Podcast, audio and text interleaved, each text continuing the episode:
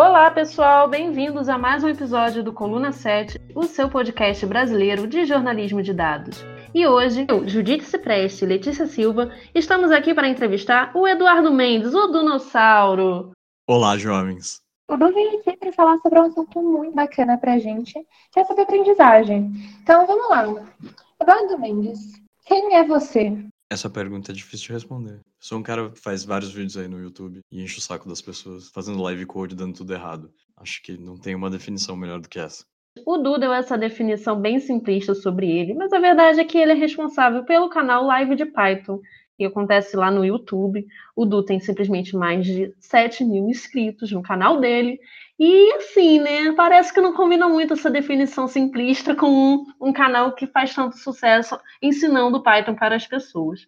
É, a primeira pergunta que eu queria te fazer, Edu, é como você começou a se interessar pela área de tecnologia? Da onde surgiu essa vontade de aprender, enfim, acabar depois ensinando muita gente a programar? Bom, é uma história comprida. Eu era criança, ganhei um computador velho. Ele já era ultrapassado quando eu ganhei ele. E aí eu rodava o Windows nesse computador e ele não funcionava muito bem, mas o problema era a versão do Windows, mas eu não sabia, eu era criança. E aí eu comprei na banca de jornal um CD do Kurumin Linux, uma distribuição Linux bem antiga.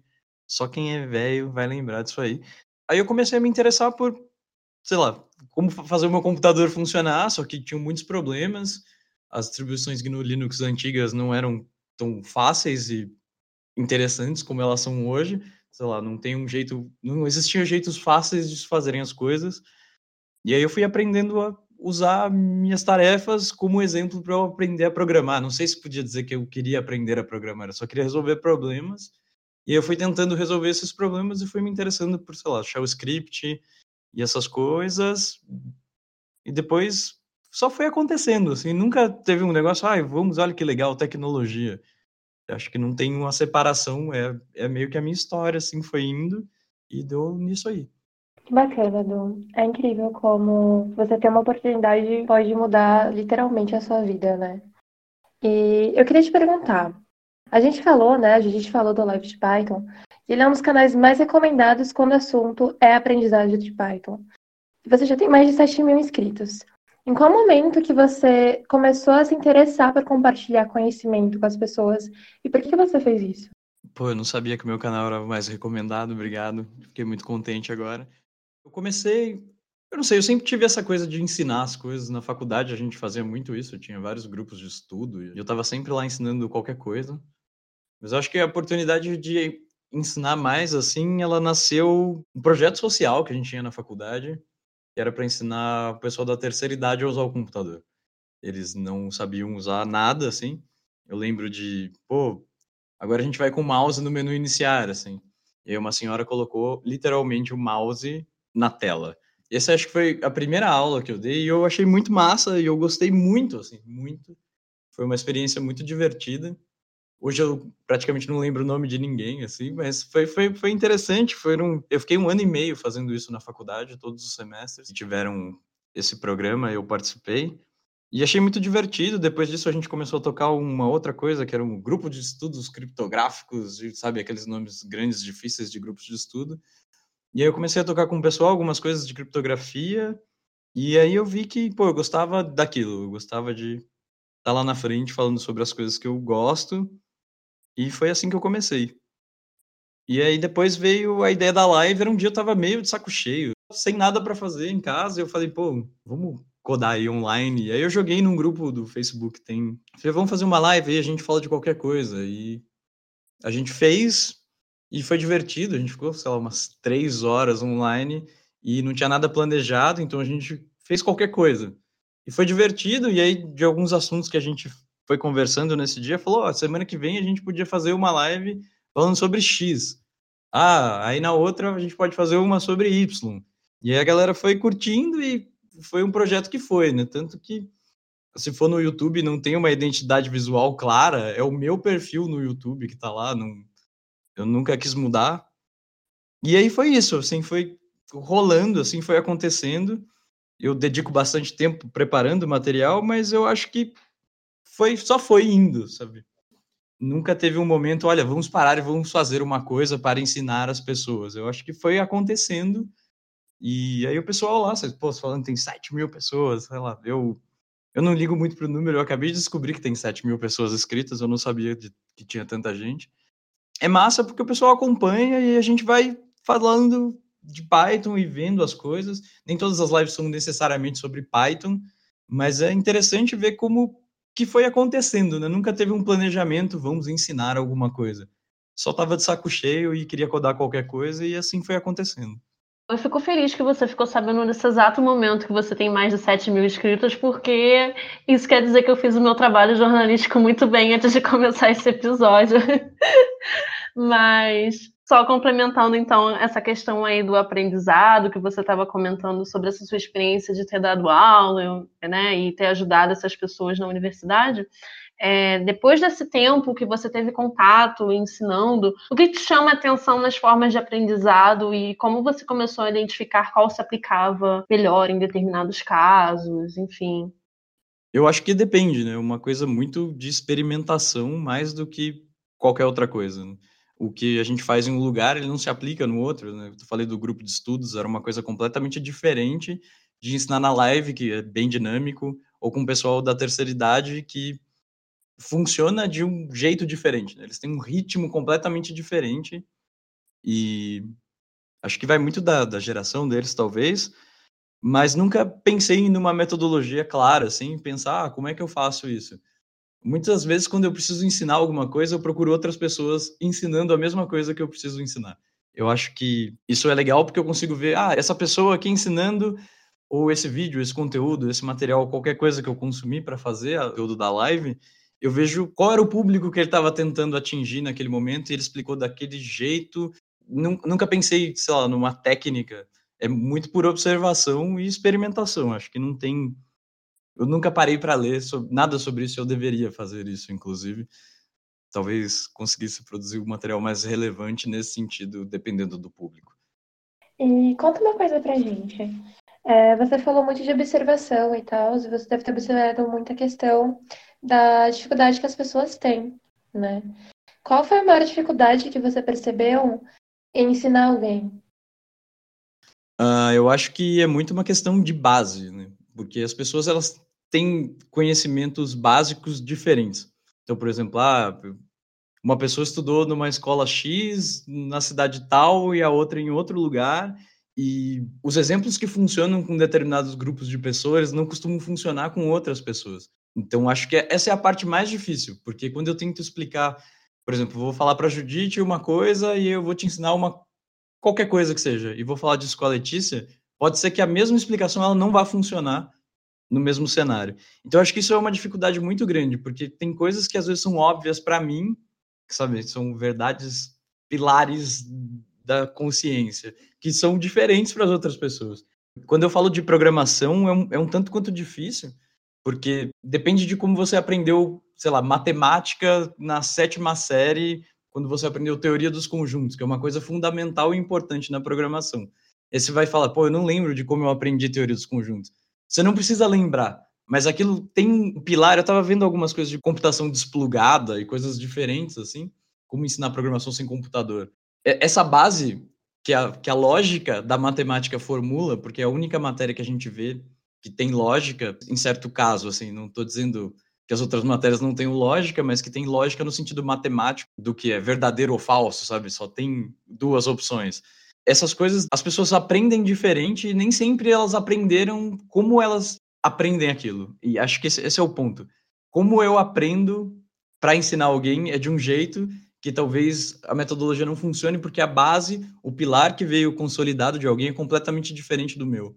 E essa talvez é a maior dificuldade, ela sempre essa. Né? Como dar exemplos bons que funcionem e sejam universais. Isso é utópico. É difícil de tentar chegar num conteúdo que sirva para o maior número de pessoas que tenham bases diferentes. Tu falou em relação a, a ensinar as coisas, ensinar a computação para as pessoas de forma desplugada, né? Eu lembrei da cultura maker, que eu tenho visto muito nas escolas e nos eventos, de ensinar principalmente para as crianças programação sem o computador, né? Por exemplo, Tem uma escola na cidade onde eu moro que eles ensinam com materiais de velcro, GVA e tal, para a criança entender o que realmente está acontecendo até o momento dela pegar o computador e codar, sabe? E eu acho que isso deveria ser aplicado em todos os âmbitos, mas infelizmente não é o que acontece. Porém, eu acho que é muito bacana essa forma de você aprender, sabe? De você entender o que está por trás primeiro, para depois você fazer realmente aquilo. Tem uma coisa muito massa nesse sentido que é Minecraft. É sério, Minecraft é incrível. E aí, pô, ah, mas eu tenho que pagar para jogar Minecraft. Pô, tem outras, tem tipo alternativas open source que funcionam tão bem quanto. Eu tá falando disso, eu entrei no Minecraft porque eu dei um livro pro meu irmão aprendendo a programar com Minecraft. Ele achou demais, assim, no, no, no primeiro momento ele olhou e falou: "Você me deu um livro". É uma criança que ganhou um livro, ninguém quer ganhar um livro. Podia ter ganhado, sei lá, um celular ou sei lá, qualquer coisa. E eu dei esse livro para ele no, no primeiro momento ele deixou de lado, assim. Até um dia que eu peguei o livro e comecei a ver algumas coisas que tinha lá e sentei do lado dele e comecei a brincar com o livro, com os exemplos que tinham lá. E ele falou: Como é que você fez esse bloco desaparecer e aparecer de novo? Eu falei: É, tá aqui, ó. E é muito massa, porque meu irmão ele tem um, um problema de, de aprendizagem. Então ele toma remédio e faz outras coisas. E nesse momento ele descobriu que dava para fazer com programação.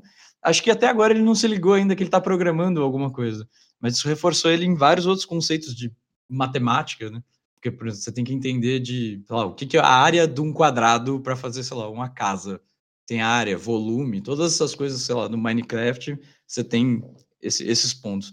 E tem várias outras coisas, como aqueles robôs do Lego, que eu não sei o nome, mas que são muito legais. Esses robôs de Lego são interessantes porque eles mostram um jeito de aprender diferente é aprender fazendo uma coisa que se mexe e você brinca com ela ao mesmo tempo. Talvez olhar isso de uma ótica completamente diferente. Né? Eu não tô, eu tô aprendendo, mas eu não tô aprendendo, sei lá, regras gramaticais do português. Eu tô fazendo uma coisa que eu consigo mexer, interagir e é divertido. Não é aquela coisa maçante, chata, o um material rústico, assim, né? Pega o livro, senta e aprende, sabe? É um jeito de mexer nas coisas e a gente gosta de mexer nas coisas. Você vê, sei lá, crianças, elas gostam de ficar pegando nas coisas. Elas aprendem pegando. Por que, que eu não posso enfiar o dedo na tomada? Porque já enfiei. eu tomei um choque e machucou. Então, essa, essas, esses métodos alternativos de ensino eu acho muito legal. Teve uma popularização agora dessas escolas, tipo, aprendendo, crianças aprendendo a programar, assim. Acho que devia ter uma iniciativa talvez melhor do governo para a gente conseguir ver essas coisas é o que falta, mas eu acho que tem muito material que incentiva esse tipo de aprendizado. Tem um outro livro que eu gosto muito, que é o Ensinando Seus Filhos a Programar. Não é um livro para você dar para a criança e falar, olha, programa aí. É você faz junto com o seu filho. Eu não tenho um filho, mas eu experimentei isso com meu irmão também e super funciona. Então, é exatamente isso, sabe? Eu sinto muita falta disso. Eu até brinco que tinha que ter um pai for kids, sabe, na comunidade para que a gente começasse a perceber que tem outras formas de ensinar que são muito mais fáceis e que as pessoas vão mesmo colocar a mão na massa, fazer e ver o resultado daquilo de uma forma muito mais rápida do que ela ficar, tipo, sei lá, não tô menosprezando documentação, pelo amor de Deus, documentação é extremamente importante. Mas pensa de, se você ficar, sei lá, você tá lendo um livro e você lê o livro inteiro para você, tipo, rodar um programa, sabe?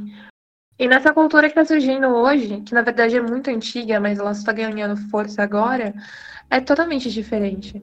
Você pega, faz e tá pronto, ali tá rodando, você só vai implementando aquilo. Então eu acho isso muito massa.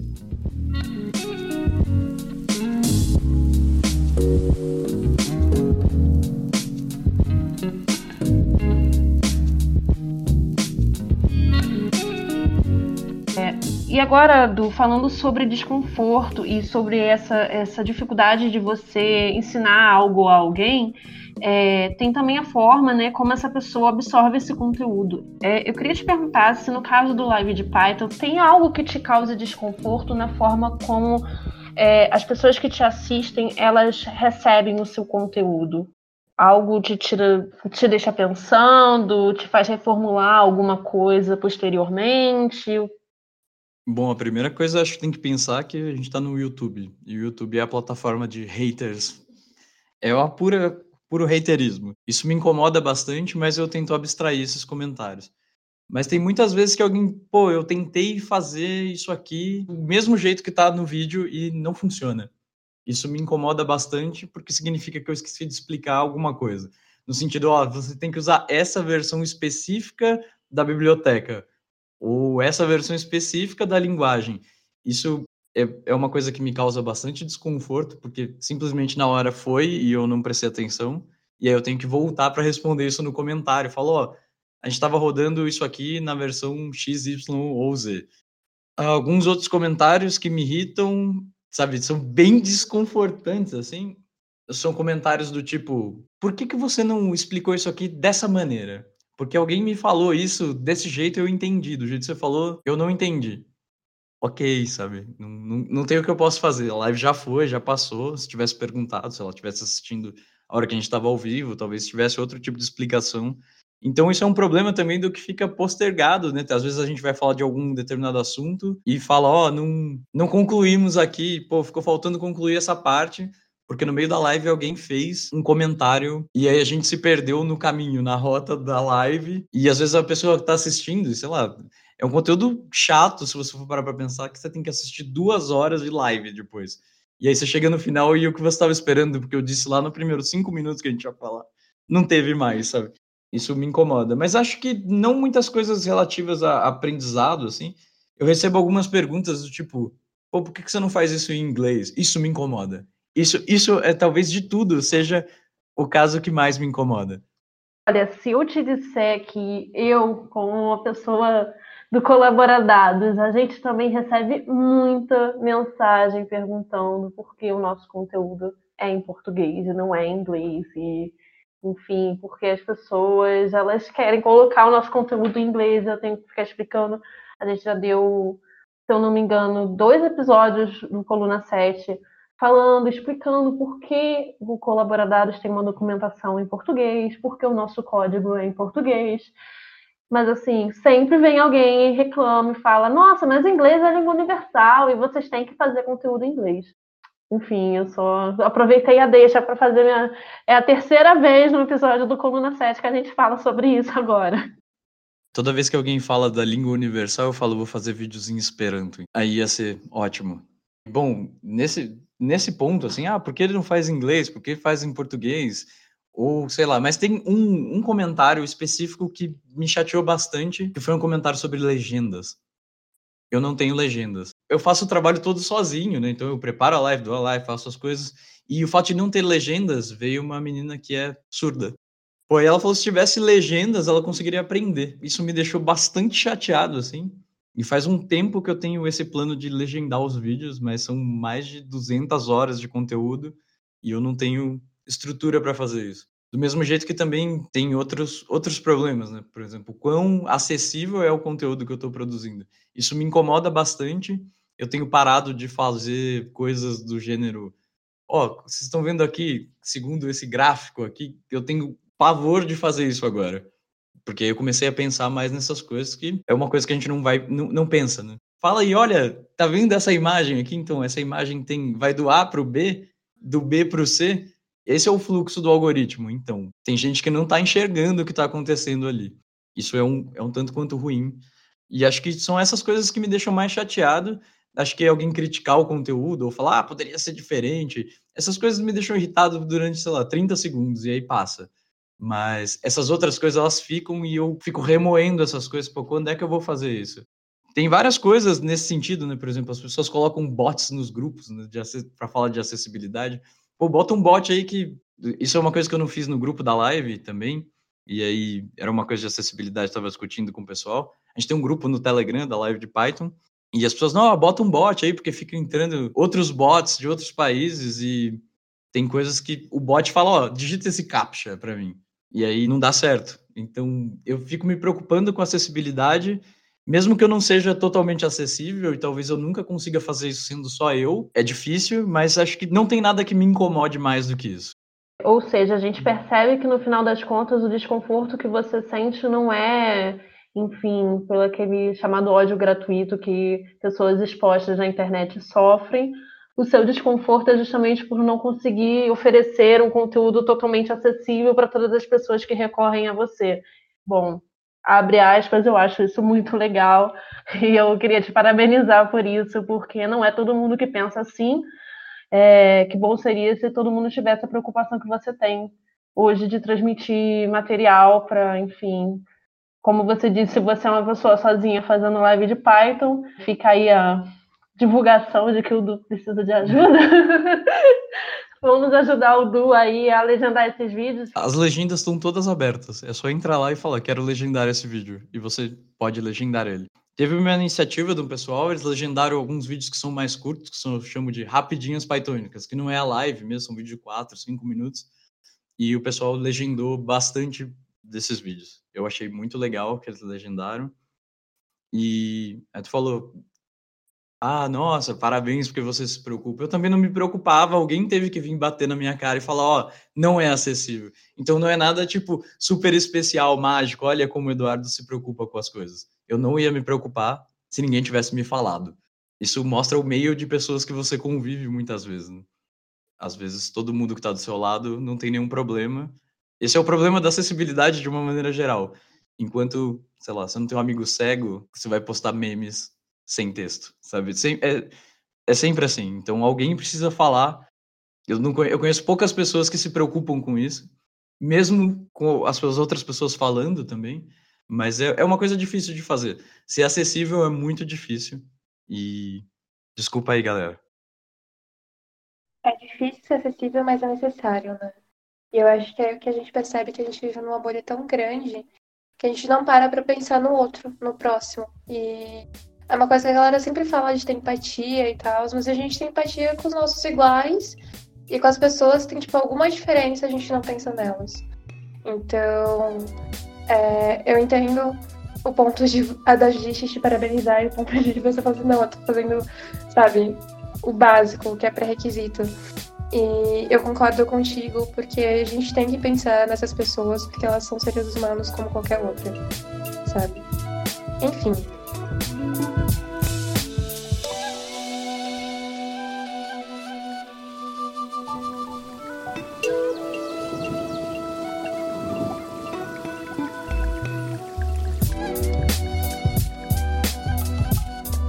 É, eu queria te fazer uma pergunta Uh, nosso podcast, né, ele tem o foco de atingir principalmente jornalistas que estão iniciando aí na área.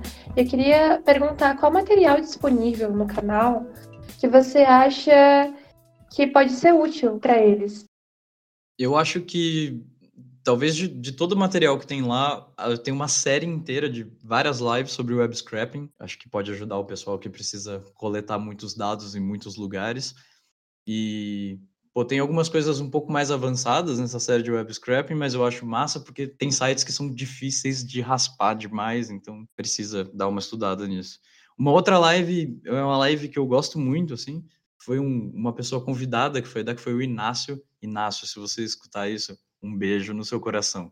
Ele foi lá ensinar sobre pandas e como fazer a manipulação dos dados para gerar gráficos e fazer essas coisas todas com dados que você coleta de algum lugar da internet. Então, acho que é isso. Tem uma live que eu fiz sobre visualização de dados também, usando algumas bibliotecas para fazer plotting, mas eu acho que a série de web scrapping ela é a coisa que pode mais ajudar as pessoas. Inclusive, gente, eu queria dizer aqui, dar um testemunho do João, o João que edita o nosso podcast, faz parte do Colaboradados, porque ele assiste o conteúdo de scrap. E ele disse pra gente que ele sempre tá voltando nos vídeos do Du para conferir alguma coisa, revisar algo e tal. Então, assim, é um material sensacional, procurem, viu? Du, abrindo agora a nossa sessão de curiosidades sobre o live de Python, umas perguntas curtinhas e as respostas talvez não sejam tão curtas assim. Qual é o conteúdo mais pedido no canal? Então, o conteúdo mais pedido, ele depende do grupo que pede. Então, tem muita gente que pede mais lives sobre desenvolvimento web. Tem muita gente que pede live sobre desenvolvimento web. E aí tem uma outra galera, que é a galera que está chegando nova na programação, eles querem conteúdo de ciência de dados.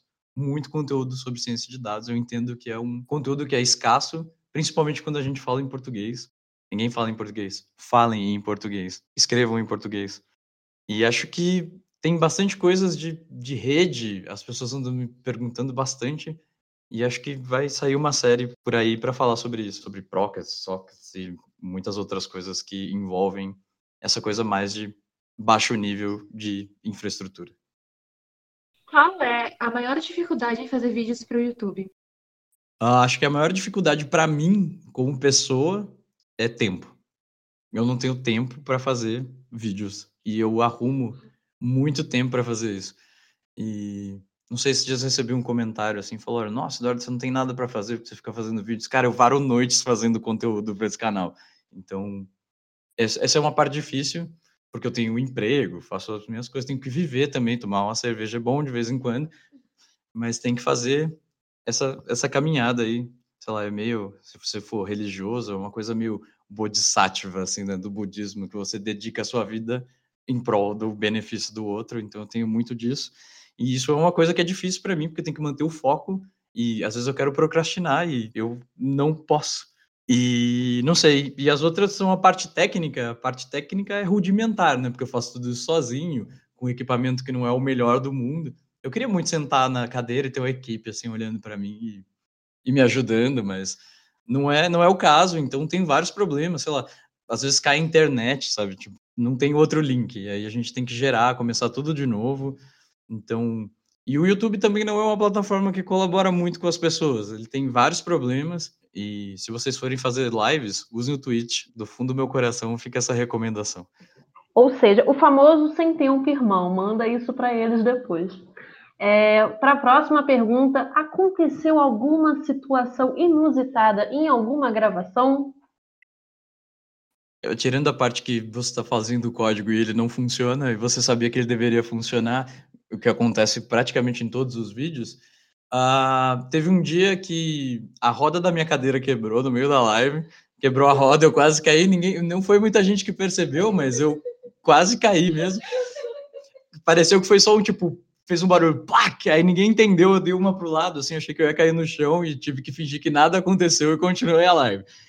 Uh, mas acho que a pior de todas, fizeram até um vídeo, o paro em uma outra conta, com só esse trecho do de uma live específica que o meu vizinho, sei lá, a parede dele é praticamente colada com a minha, e ele tava batendo um prego na hora da live. E aí ele foi pá, pá, pá, pá, e eu vou parar agora, galera. Peraí, só um segundinho aqui a gente já volta. E aí ele parava de martelar. Aí eu voltava a falar e ele martelava tudo de novo. E esse ciclo durou uns cinco minutos, assim, e foi engraçado. Procurem essa live depois, eu não sei qual é o número. Fica aí, então assista todas aí para eu achar essa. Mas foi, foi triste. Acho que esse dia foi, foi difícil. Uh, teve um outro dia que o rapaz que mora comigo, Will, beijo, uh, ele bateu a porta, mas ele, tipo, bateu a porta de um jeito que foi muito alto e eu tomei um susto no meio da live. O que mais, o que mais tem são situações inusitadas desse jeito, assim. Mas acho que a pior é a do martelo de todas. Mas o dia que eu fiquei mais sem graça foi o dia que quebrou a roda da cadeira. Mas ninguém percebeu. Espero que não.